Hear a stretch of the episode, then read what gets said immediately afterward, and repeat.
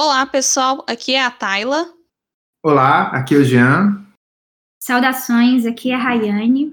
E hoje nós temos conosco, de São Luís, no Maranhão, o professor de filosofia e pesquisador Saulo Lira. Olá, Saulo. Olá. E também o Cleison Costa, um amigo muito querido nosso. Olá, Cleison. Olá, Rayane. Olá a todos. Olá a todos. E esse é o episódio 21 do Logopatia na Sétima Arte.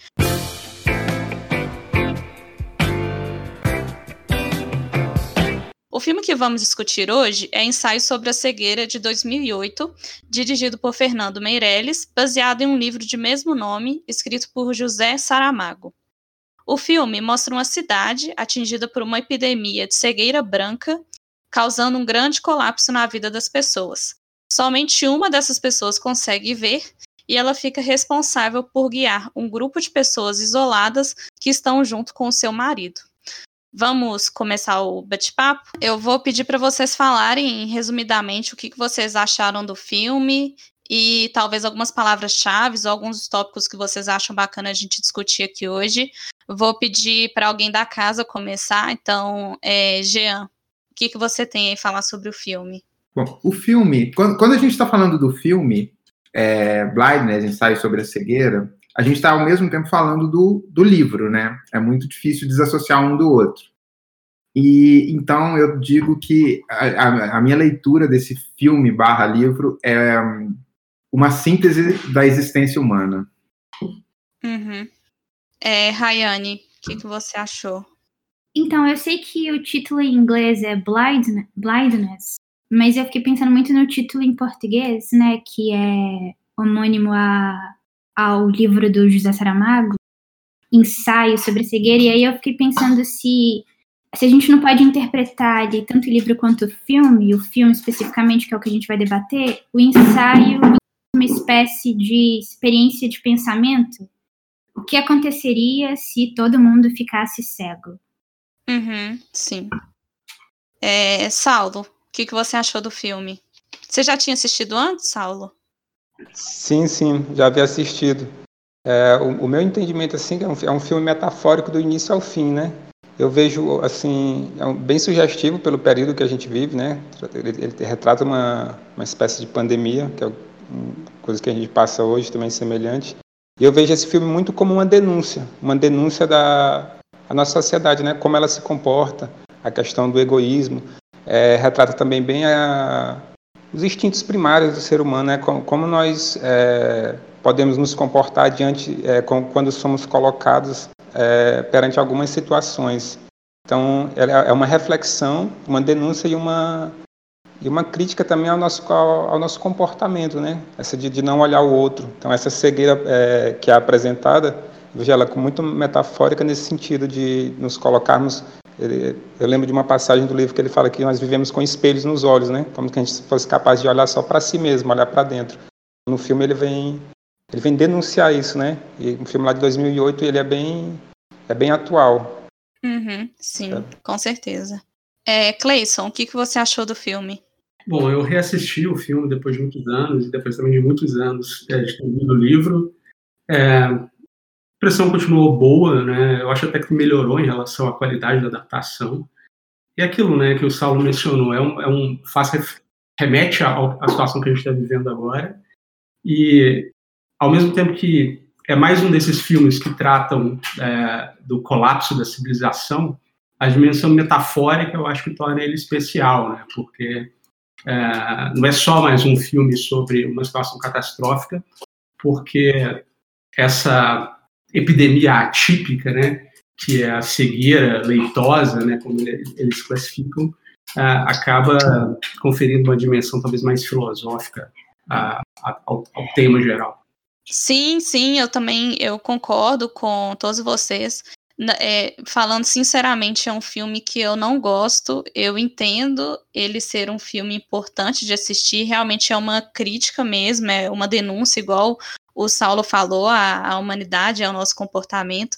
Eu acho que esse é um filme que me incomoda muito, assim, eu fico muito incomodada quando eu assisto o filme e tem algumas partes que que não sei, tipo, são chegam a ser até nojentas e esse filme me incomoda, por isso que eu não gosto de assistir ele, mas eu vi aí mais uma vez, eu acho muito interessante a gente debater sim.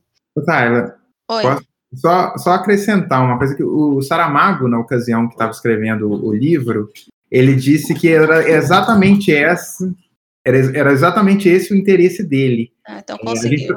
É, ele queria que na, na, no, no, livro ele queria que o livro incomodasse tanto o leitor quanto o incomodou na medida que ele estava escrevendo o livro.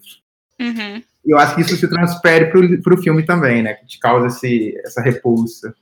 É, e é, e é ruim assim, porque eu tenho a consciência que se isso por acaso acontecesse, eu, eu acredito que aquelas coisas ali poderiam sim acontecer, e para mim é, é a pior coisa que tem, é tipo, não, saber que aquilo ali não seria muito ficção. Vamos então começar o nosso debate. Eu vou começar bem para a gente pegar o inicinho aí do filme, que é, é, é interessante que a primeira cena é a pessoa ficando cega, né? E aí já aparecem todas aquelas pessoas ajudando. Eu acho que foi até intencional ali do diretor fazer essa primeira cena que todos todas as pessoas ali, ah, deixa eu te ajudar, pode deixar que eu te levo até a sua casa, vamos aqui atravessar a rua, para depois no filme a gente ver tudo ali ao contrário, né?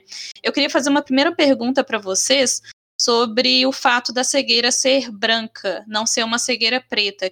Por que, que vocês acham que a, é, é branco que as pessoas veem e não preto? Sim, assim, eu, eu, eu, eu, eu reassisti o filme também essa semana e estive pensando justamente sobre isso, essa cegueira branca. Então, assim, uma analogia que eu pude fazer foi a questão do, do desequilíbrio, né? Ou a gente tem o excesso ou tem a falta. No caso aí, nós, é, para enxergar, é, não, a gente tem que ter luz, né? A gente não enxerga sem luz, o mínimo, tem que ter o mínimo de luz para que nós possamos enxergar. Então, no caso aí do, do filme, do livro que virou filme, né? ele vai retratar o excesso, né? Então eu, eu vejo essa cegueira branca como uma representação do excesso. Então, trazendo para uma leitura mais atual, um excesso de informações. A gente tem muita informação e pouco conhecimento. Então, esse desequilíbrio entre a, a falta do meio termo, né? A gente não tem, é, não consegue se distanciar do pouco e nem do muito para ficar naquele equilíbrio. Então, eu tenho um excesso que vai causar essa cegueira branca, né? Aí dá para fazer uma analogia também sobre a, é, a luz, como a gente falar no, no iluminismo, no século XVIII, o século das luzes, né, como aquele que vai provocar um, um, conhecimento, uma inquietude. Mas eu vi assim essa cegueira branca como uma representação do excesso. É, nós temos tanta, tantas imagens, tanta, tanta informação que a gente não consegue mais focar em quase nada. Fica meio perdido pelo excesso, e não pela ausência de luz.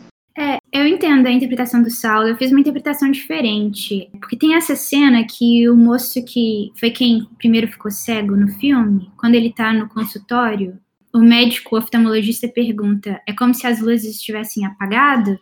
E aí ele responde: não, é como se todas as luzes tivessem acendido. É um clarão de luz. Não é no consultório? Esse diálogo. E aí eu interpretei como, por mais que eles não estejam enxergando, assim, a, o, o sentido da visão, né, foi bloqueado, mas eles passam a enxergar outras coisas. Então, eu, eu tô lendo esse ensaio sobre a cegueira como uma experiência de pensamento, né? E as pessoas ficando cegas, a gente enxerga vários problemas da sociedade, por exemplo, o descaso com a vida humana e o egoísmo e, outro, e os, vários problemas que são discutidos no filme, sabe? Então, assim, é uma cegueira, por um lado, visual, mas dá luz a várias coisas que estão ali escondidas que a gente se recusa a ver às vezes. Eu, eu caminho um pouco nessa direção da Rayane. Quando eu sintetizei o filme em uma ideia de uma síntese da existência humana, era muito puxando para esse lado. O que, é, aquilo ali, o, o, que acontece no filme, o que acontece na obra, no caso, é, é, dentro daquele sanatório, é o que, no mais das vezes, acontece no mundo se a gente não tiver os, se a gente se, se sobre, sobre nós não, não houver os limites, se não houver uma condução moral que, que nos guie, né? É, o filme ele começa justamente com uma pessoa roubando um cego. O filme barra ele começa justamente com uma pessoa querendo se aproveitar de uma pessoa que ficou cega. E, aqui, e aí esse momento ele sintetiza toda a obra do filme. Essa cegueira, ela na verdade ela é reveladora, porque é como se na medida que ele que, que você que nós não estamos, né, nós ali se a gente estivesse dentro daquela situação com todos os personagens, na medida que nós estamos naquele contexto ali, é, a gente não está vendo todo o, o, absurdo, todo, todo a sujeira, o excremento, o modo de vida que está sendo praticado ali dentro daquele, daquele espaço, dentro daquele sanatório, é como se a gente pudesse fazer, realizar, viver daquela forma. Só que, para além disso, para além da, da, das questões espaciais ali, de, de sujeira, de, de, danos morais, de, é, tem todo um jogo de poder, um jogo de, de violência que se pratica na, na, na vida cotidiana, diariamente. É, eu estava falando na, na, tua fala também remete um pouquinho também à alegoria da caverna de Platão. Que o indivíduo ele pode ter a, a visão perfeita, né? Mas se não tiver luz a gente não, não consegue enxergar. Sim. Então essa luz como a, como a saída da caverna, só que é, é, uma, é tão intensa que acaba cegando. Aí é verdade. Foi, na, foi na, nessa direção que. Quando o cara sai, sai, da caverna é tanta luz. A minha leitura é mais ou menos essa linha do Saulo aí, em relação ao significado da, da cegueira branca. Eu gostei dessa interpretação dele, é como inverter o critério que a gente tem de associar a, a cegueira à escuridão, ele associa ao excesso de luz, né? E aí me parece que é, é, bem plausível essa leitura que você colocou aí, né? Excesso do que, no caso? O que, que significaria esse excesso de luz, né? É o, o excesso da própria nosso próprio modelo civilizatório, né? É, todos os personagens ali estão uma cidade grande, saturados, né? É, relacionamentos saturados também, né? Então me parece que é, eu acho que essa, essa, ideia de cegueira pelo excesso é, é pertinente mesmo. Então, eu queria perguntar para vocês é, por que, que vocês acham que só uma pessoa enxerga e essa pessoa é uma mulher? Bom, isso aí eu acho que é uma das perguntas mais difíceis a se fazer. Por que, que só uma pessoa enxerga é, acho, é, complexo. Eu acho que é daquelas perguntas que não tem explicação. O porquê que a cegueira surgiu ali, eles não dão explicação. Uhum. Qual que é a origem da doença, por que, que as pessoas ficam cegas de uma hora para outra. A gente só sabe que é contagioso. Agora, eu tenho uma tese. Agora, por que, que ela não enxerga? Acho que não tem explicação. Eu tenho uma tese do porquê que a única que enxerga é a mulher é, ela não é, talvez não seja uma tese tão original assim. O filme é bem, o filme é bem explícito no, no, na centralidade da mulher no filme. Então, três das, das personagens, três mulheres têm uma centralidade muito grande no filme, que é a, a mulher do médico, a rapariga de óculos, a, óculos escuros e a mulher do primeiro infectado, do primeiro cego, esqueci como que ela é descrita. Mas dentro desse, dessa leitura que eu estou fazendo, a partir dessa leitura que eu estou fazendo, de um mundo é, repleto de mazelas e de, de perturbações e de, de, de, desconforto moral, tem a situação da mulher, né? E, e nesse caso, a, a, por que, que a mulher, que é a única personagem que fica, é, que mantém a visão, é isso, é para revelar como que é, é porque, é porque isso dá um fio condutor para a personagem da, da mulher do médico em especial, que é ela sai daquela condição de ser uma dona de casa, que, ao, que, ao que parece ali na descrição do filme, ela não tem, não, não descreve uma profissão, parece que ela é uma dona de casa que passa a é, assumir uma, uma condição de proeminência dentro desse novo universo que eles estão vivendo. Mas é, é curioso que o Saramago, no caso, e, e, o Meirelles manteve isso, é, mantém ela, no filme não fala tanto, mas no, no livro em especial, mantém ela como uma, a descrição, a mulher do médico. E a gente tem esse hábito de, de determinar, né, quando, quando vai se dizer da a esposa de fulano, muitas vezes usa-se o termo a, a mulher do, do João, a, a mulher, enfim, a mulher do médico. Então, assim, eu acho que é o porquê da mulher certo, tem a visão é porque ela, ele quer dar, o autor, o, o Saramago, que isso se, se, se transfere para o filme, quer dar uma centralidade para a figura feminina, no caso.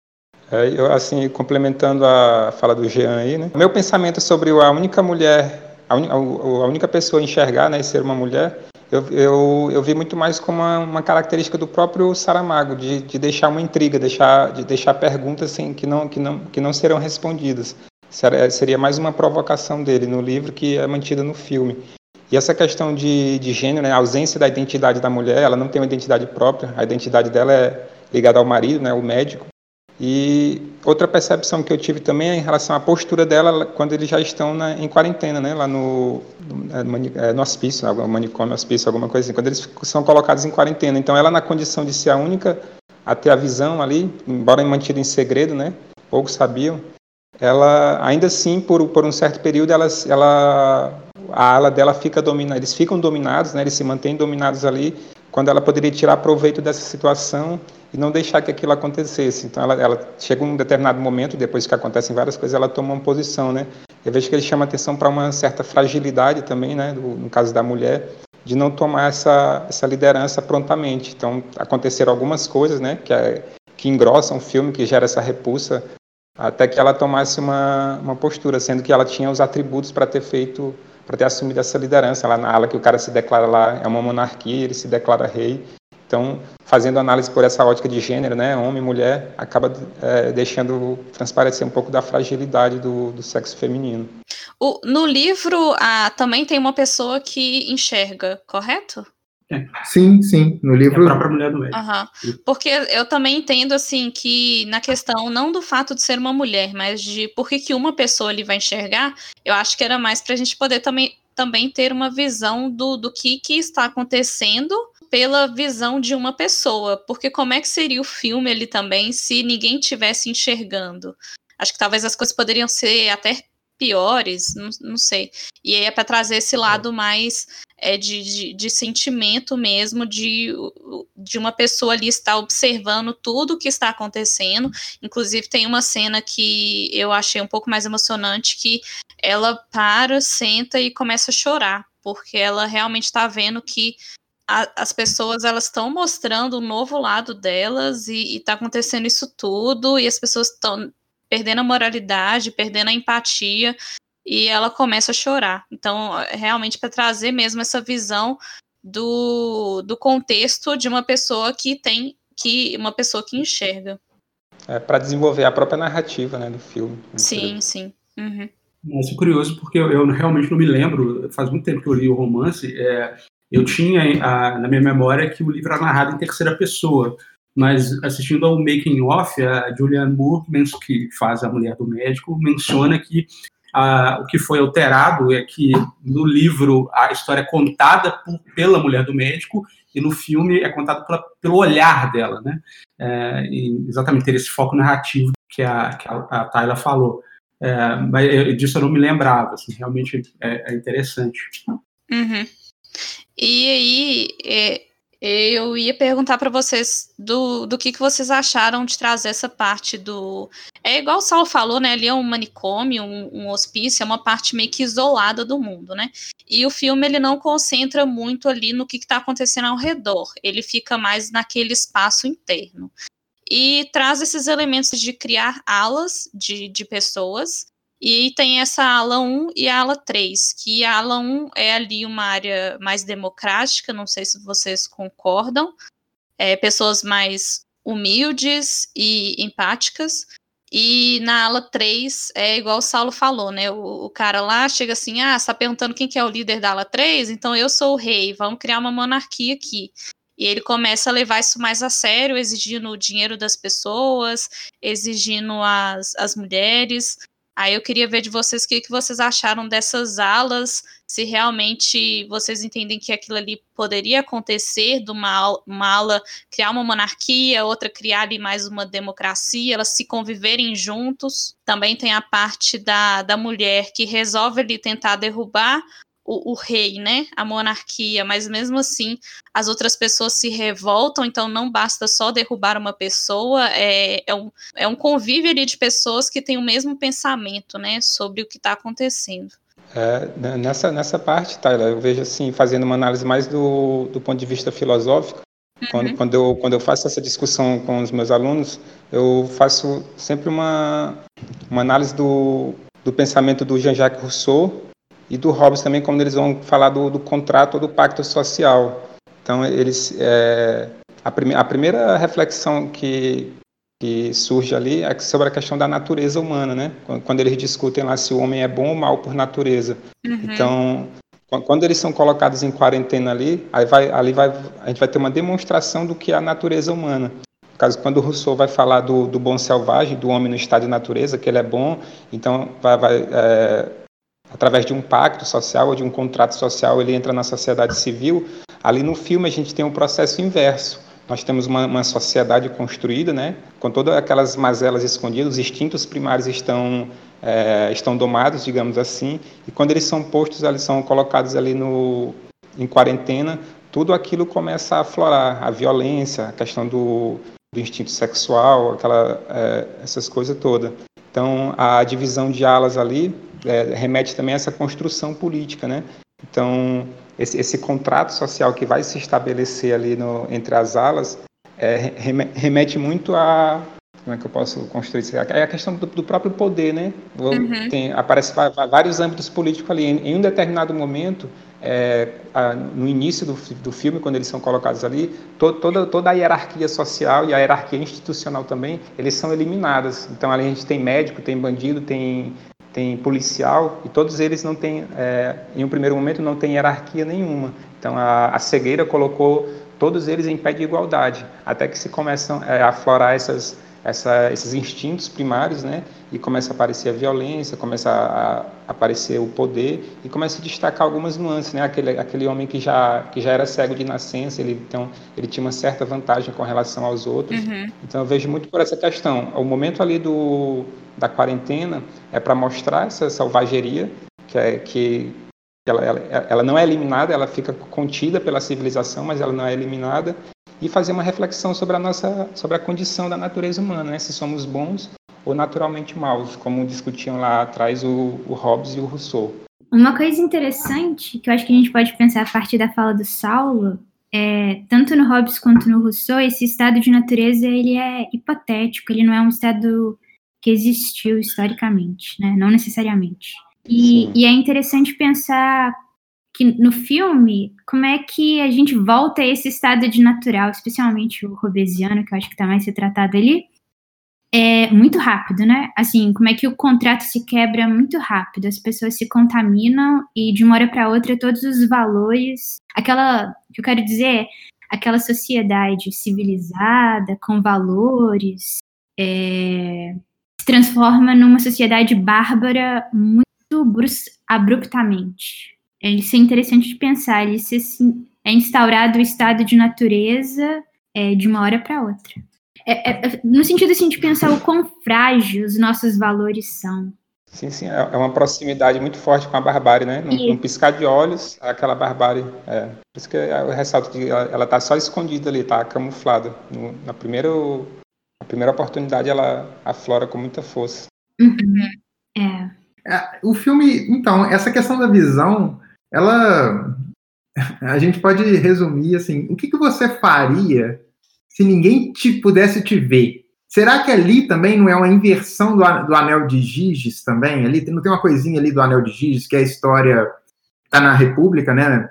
É, que tem, é a história de uma pessoa que pode, que encontra um anel, vou, vou resumir a história do, do Giz, ele, ele encontra um anel que se quando ele gira o anel ele fica invisível e pode fazer o que ele quiser e quando ele desvira ele é, passa a ser é, ele se torna visível novamente então assim ali tá, é, seria essa inversão todo mundo não está vendo ou quase todo mundo né não está vendo é, o que o outro está fazendo e ninguém. Você sabe que não tem ninguém vendo o que você está fazendo. Tem essa essa pergunta no ar, assim, essa inversão do anel de Giges sendo posta ali também, talvez. E interessante que no filme também, além dessa parte de não poder ver, a gente também consegue ver muitas coisas que permanecem, né? Igual a discriminação racial, que um cara fala que só pela voz consegue identificar que é um negro. É, a, as mulheres também continuam a discriminação de, de gênero. Então, apesar de perder a, a visão, muita coisa ali acontece que hoje acontece talvez pela visão. Não sei. É, eu queria só mencionar, porque a Tayla fala da questão da, da mulher ali, ela, e, e, o Saulo tinha mencionado da, da posição da, da mulher do médico, né? É, que ela não se ela não se ela não se faz da, do, do poder dela, da capacidade de ver dela como para agir. É, é, engraçado porque é, ela ela sempre entrega para o marido a ação. Por exemplo, quando acontece a briga entre o ladrão e o primeiro cego, o primeiro homem ficar cego, ela, ela em vez de intervir, ela vai e chama o marido e põe o marido no lugar ali para que ele intervenha. É, e, e aí, é, apesar disso, eu vejo que ela vai adquirindo autonomia e poder, algum grau de, entre aspas, poder, né, ao longo, de, a partir desse, desse fato. Acho que isso é um marco até chegar ao ponto que ela acaba matando uma pessoa lá, o, o, o rei, né, o rei da ala 3. Ela vai, ela vai se desenvolvendo nesse sentido. É, mas antes disso, é, nessa escalada de poder, ela, ela é recolocada, assim como as outras, na sua na, na condição de fragilidade que o mundo impõe às mulheres, né? Que é a, aquela, aquele contexto do estupro. Quando devolvem elas, a, embora ali esteja tudo subvertido, é, aí eu é, é, recoloco isso que a Tayla mencionou, que é a discriminação de gênero. É, é isso, assim, embora ali ela, a, a mulher do médico, esteja construindo do, da, da, sua, da sua situação inicial a, a uma, a uma condição de, de, de, proeminência, em dado momento ela, é, ela e as outras são retomadas, é, são recolocadas, assim, no, na circulação que a sociedade impõe às mulheres, né? Uhum. Pela, pela ala 3. Mas eu acho interessante que em nenhum momento, assim, ela abusa muito desse, dessa ascensão de poder dela. Vamos dizer assim. Ela não, assim, uhum. acho que só naquele momento que ela pega a tesoura e mata o cara. Ali, realmente, ela estava assim, utilizando dessa habilidade de poder ver para conseguir ir direto ao cara, matar ele e ir embora. Mas nos outros momentos eu entendo que ela estava ali num patamar é, de, de igualdade e muitas vezes também tinha algumas atividades ali que ela deixava para o marido dela fazer, ela não fazia, porque era o melhor cenário. Então, assim, eu achei bacana isso do filme. Ela não. Ela não tirou vantagem. Não tirou isso, exatamente. Ela não tirou vantagem da, dessa habilidade de ver. E ela é que mais sofre, né? Porque ela que tá vendo tudo efetivamente. Sim. E ela fica com esse peso de ajudar todo mundo ao redor, guiar todo mundo, limpar coisas. Uhum. Mas quando ela acha o supermercado é. cheio de abastecimento, nem para gritar falando que é só o pessoal descer a escada, ela não grita, não. Isso daí eu achei paia. Eu, assim, eu ia embora com as minhas compras, mas eu falava, gente, vai lá no depósito pegar comida. Então, nesse sentido, ela, é. ela, ela, é um símbolo de abnegação o filme todo, e nesse momento ela já está se tornando meio que uh, Bárbara, né? Isso, Só pro tá. grupo dela. Sim, ela grita muito quando o pessoal avança nas sacolas dela. Ela, assim, ela se explode ali. Tem uma cena antes que elas, eles estão entrando dentro de um. Me pareceu um restaurante, alguma ah, coisa assim, alguém, algum grupo vai passar sim, e fala, assim, sai, sai, sai. uhum. É, então, pessoal, gostaria de então passar para nossas considerações finais. E aí eu gostaria de fazer uma pergunta e vocês ficam livres para poder respondê-la ou não. É, no final do filme, tem aquela narração pelo, pelo cara que já era cego, que eu não, eu não tô lembrando o nome dele agora, que ele fala que dessa vez realmente as pessoas iriam começar a ver. E aí eu queria ver com vocês, vocês acham que depois de dar tudo, tudo aquilo que aconteceu, da cegueira branca, se as pessoas ganhando ali a visão novamente, elas realmente poderiam mudar e aprender com o que aconteceu? Ou se isso não pode acontecer, trazendo até para o nosso cenário atual, né? Será que depois dessa pandemia do, do vírus a gente vai aprender alguma coisa, ser mais higiênicos, tirar algum aprendizado, né, de, de um fato que ocorreu? É, eu vejo assim que o Saramago, com aquele final, quando o primeiro infectado volta a enxergar, ele tenta passar uma mensagem de esperança, né? Essa sociedade caótica, com os valores humanos tão, tão decaídos, ainda, ainda há uma esperança. Eu acho que a, aquela recuperação do primeiro, do primeiro infectado faz uma, uma, uma remete a isso. Uhum. É, a, é, e, e, considerando essa situação hipotética que está acontecendo, né, e tem uma relação direta com o que a gente está vivenciando agora, eu acredito que deixaria alguma ressignificação, mas não seria o suficiente para uma grande transformação. Alguns aspectos sociais seriam ressignificados, mas não a ponto de mudar a sociedade completamente. Eu acho que, como a Tayla mencionou aí, o que a gente está vivendo hoje, né, com essa pandemia, já demonstra o quanto a sociedade ela continua perdida, apesar de tantas perdas, tantas, tantas transformações né, na, na, na forma de nos, nos, relacionarmos e outras coisas mais, mas num, de maneira geral a sociedade não, não, não se transformou como a gente acho que como seria o ideal, né? A, as mazelas, o egoísmo, a, as, as, as coisas ruins continuam e de forma bem latente ainda. Eu achei o final super enigmático, eu fiquei sem saber. É, mas uma coisa que me chamou a atenção é que enquanto as pessoas estão ali comemorando, porque elas têm a esperança de que todo mundo vai recuperar a visão, assim como o primeiro infectado recuperou, aquele senhor mais velho que já não, que já estava com problema de visão antes mesmo da pandemia da cegueira, ele fica, vocês lembram, ele, ele fica sentado no sofá e ele aparece assim no canto da, da imagem da tela, como se ele voltasse para o lugar marginal que ele já ocupava antes da cegueira. E tem aquela fala dele, né, numas cenas anteriores, numa cena anterior a essa, que ele diz que ele nunca foi tão feliz agora Isso. que ele meio que encontrou essa família e pessoas que tratam ele em pé de igualdade, enxergam ele, entre aspas, porque parece que ele tinha uma situação que era ruim, pior antes. E ele parece que é um, uma das pessoas que fica afetado e não, e não fica contente, igual as outras, com essa possibilidade de recuperar a visão. É, ao mesmo tempo, me parece que, exatamente por isso que a Rayane falou, é, a fala dele se torna talvez mais ambígua ainda, porque ao mesmo tempo que ele fala que as pessoas vão, vão voltar a enxergar, é, ele não parece acreditar muito nisso, porque se ele vai voltar à condição dele de marginalizado, é porque as pessoas não voltaram, não mudaram essencialmente nada a sua, a sua forma de ver as coisas. Né? Então ele não parece realmente estar totalmente convicto é, do que ele está dizendo. Ele, ele, expressa com esse com essa constatação, né, de que a sociedade vai voltar a enxergar, ele, ele expressa isso com tristeza. É esse, esse, esse, esse, final enigmático com essa questão dele. Uhum. Então, é, tem a epígrafe do livro que é do, do livro do Saramago é se podes olhar, vê. Se podes ver, repara.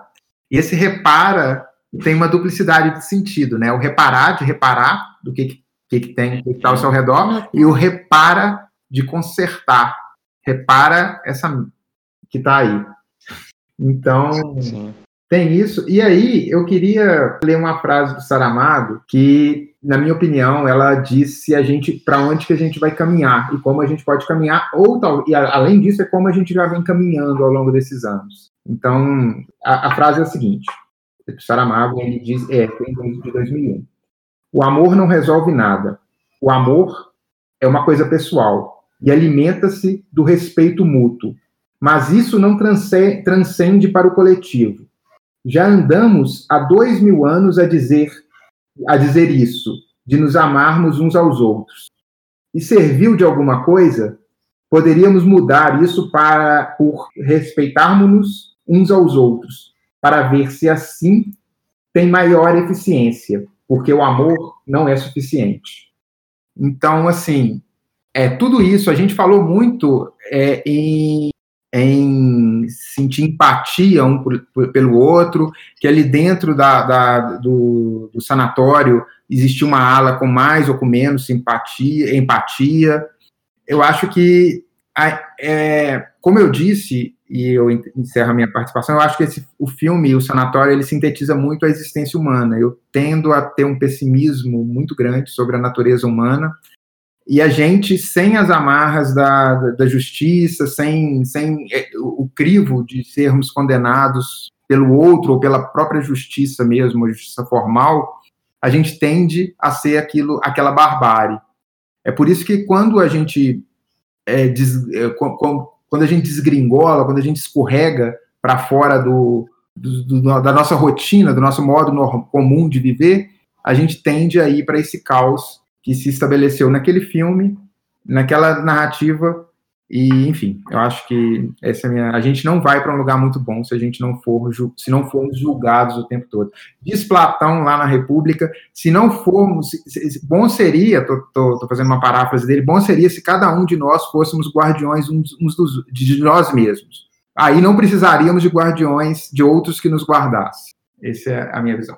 Porque só, só na tua fala, Janca, eu achei muito, muito, muito bacana. Fala, lembrou um pouquinho do Kant também, quando ele vai falar dessa questão da moralidade. Lá quando ele vai falar sobre o que é esclarecimento, ele fala justamente isso. Enquanto a gente não tiver a nossa moralidade, né, os nossos valores pautados por nós mesmos, né, faz o nosso próprio juízo, a gente vai ter que sempre é, receber a tutela de alguém, seja do Estado, da polícia, do professor, da igreja, por aí vai. A gente nunca vai tomar na nossa ação é, os valores por conta própria, está sempre delegando a terceiros, né?